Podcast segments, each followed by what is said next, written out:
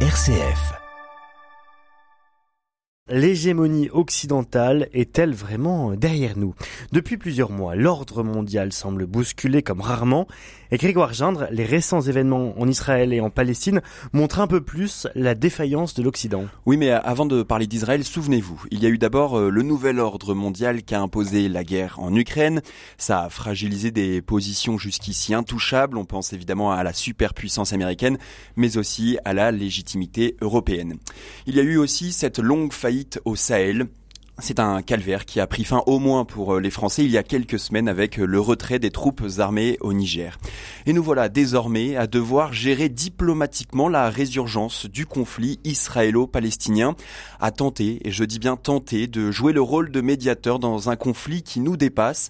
Le président américain Joe Biden peut en témoigner, lui qui, en, qui était en déplacement en Israël. En déplacement au Proche-Orient où Joe Biden devait rencontrer euh, Mahmoud Abbas, son homologue palestinien, un sommet qui devait se tenir à En Jordanie, mais qui a dû être annulé. Oui, l'explosion de l'hôpital à Gaza a précipité la visite du président américain. Le Hamas accuse Israël, tandis que le pays hébreu rejette la faute sur le djihad islamique. Encore aujourd'hui, il est difficile de, de connaître cette vérité. Cependant, les populations des pays du monde arabe ont choisi leur vérité. Israël est bien responsable, peu importe ce qu'affirme Joe Biden. Et ça en dit long sur la situation actuelle, selon Didier Billon, directeur adjoint de l'Institut de Relations internationales et stratégiques. On s'aperçoit sur un fait très précis, mais ô combien important et symbolique, que même les États-Unis ne parviennent plus aujourd'hui à jouer un rôle véritable de médiation. Donc c'est très problématique au demeurant parce que qui peut jouer le rôle de médiateur? Et on se la pose ce matin cette question. Hein. Qui jouer le rôle de médiateur dans la région Et eh ben là encore difficile à dire. La Russie a envoyé 27 tonnes d'aide humanitaire à Gaza. L'Europe, à travers Emmanuel Macron et Ursula von der Leyen, a affirmé son soutien inconditionnel à Israël. Et les manifestations dans plusieurs pays arabes hostiles à l'Occident accentuent la perte de vitesse de cette influence occidentale au Proche-Orient. Didier Billon il y a une sorte de modification des opinions publiques et donc des positions des gouvernements. On retrouve un peu le même clivage qu'à propos de la guerre en Ukraine. C'est-à-dire que les pays occidentaux soutiennent nettement l'Ukraine contre l'agression russe, appliquent des sanctions assez drastiques à l'encontre de la Russie, mais en réalité, ça c'est le monde occidental. La plupart des États du monde même ceux qui ont condamné l'agression russe n'appliquent pas les sanctions. Et à propos de la Palestine, bah, on voit quand même que le soutien clair, net, inconditionnel, comme dirait le président Macron, sont assez occidentaux dans l'ensemble, à l'exception de l'Inde qui là a pris nettement et clairement parti pour l'État d'Israël. Mais dans l'ensemble, si on regarde une carte du monde, il y a cette coupure une nouvelle fois entre les pays occidentaux et puis le reste du monde qui a des positions beaucoup plus euh, nuancées, c'est le moins qu'on puisse dire, et puis qui certains vont même jusqu'à soutenir purement et simplement le Hamas. Mais pour ceux qui n'apportent pas un soutien direct au Hamas, c'est un soutien à la cause palestinienne. La cause ukrainienne, tout comme la cause israélienne, ne sont donc soutenues que par l'Occident, et c'est beaucoup trop peu pour euh, exercer une véritable influence dans le monde. Pourtant, les spécialistes euh, l'assurent, malgré cette redistribution géopolitique mondiale, on y reviendra, nous aurions tort de déprécier l'influence encore actuelle des États-Unis.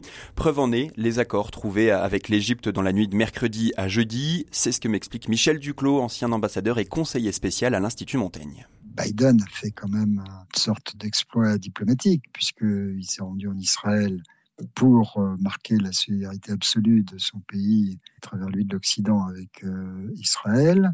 En même temps, il a été capable d'adresser des messages de modération à Israël et de débloquer l'accès humanitaire euh, à Gaza. On ne peut pas dire qu'il ait montré une totale euh, indifférence aux sensibilités ni des Palestiniens ni des pays de la région. Et d'une certaine façon, il a même montré que celui qui peut encore avoir un impact, c'est le président des États-Unis dans la situation actuelle si vous comparez avec euh, l'agitation purement verbale euh, de la Russie et la quasi-absence euh, de la Chine.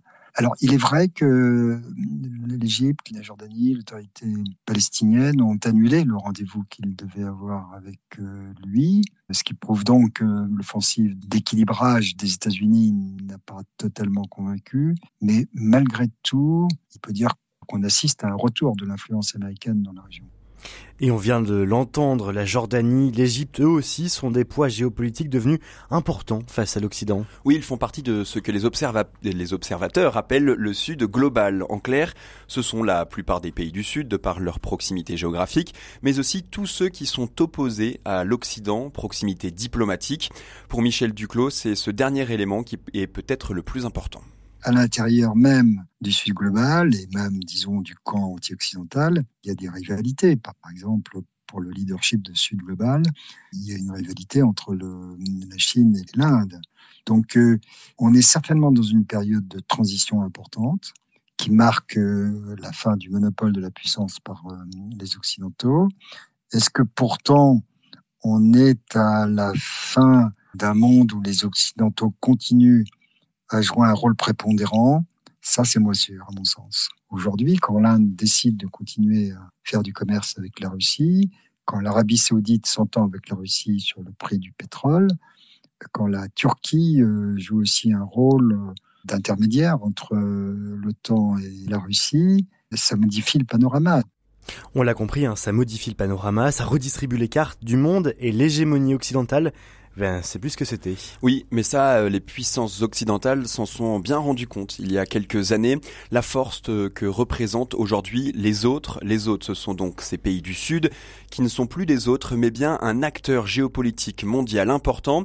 Et ça, l'Occident l'a donc bien compris et s'exécute pour ne pas tomber dans une fatalité qui lui serait nocive les Occidentaux ont pris conscience du risque que représentait la dérive des continents. Donc euh, le risque d'une fracture entre quelques grandes puissances, en particulier du Sud, et l'Occident. Et donc, euh, par exemple, au G7 euh, l'année dernière, il y avait des mesures prises en faveur des pays les plus défavorisés. Au, au mois de juin, la France a tenu une réunion sur euh, un nouveau pacte financier international. Les États-Unis euh, ont changé leur optique et ne veulent plus à tout prix combattre les autoritaires, mais au contraire se rapprocher de l'Inde et de l'Arabie euh, saoudite.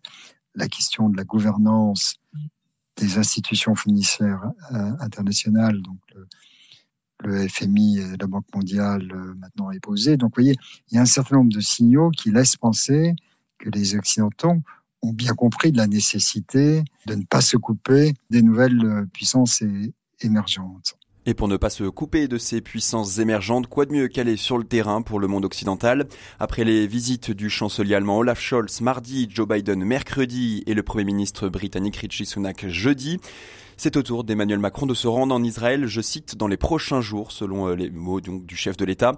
Le risque désormais, c'est d'embraser aussi la situation intérieure française, alors que l'opinion publique se divise sur la question israélo-palestinienne. Pas la meilleure solution si l'on souhaite exister sur la scène internationale.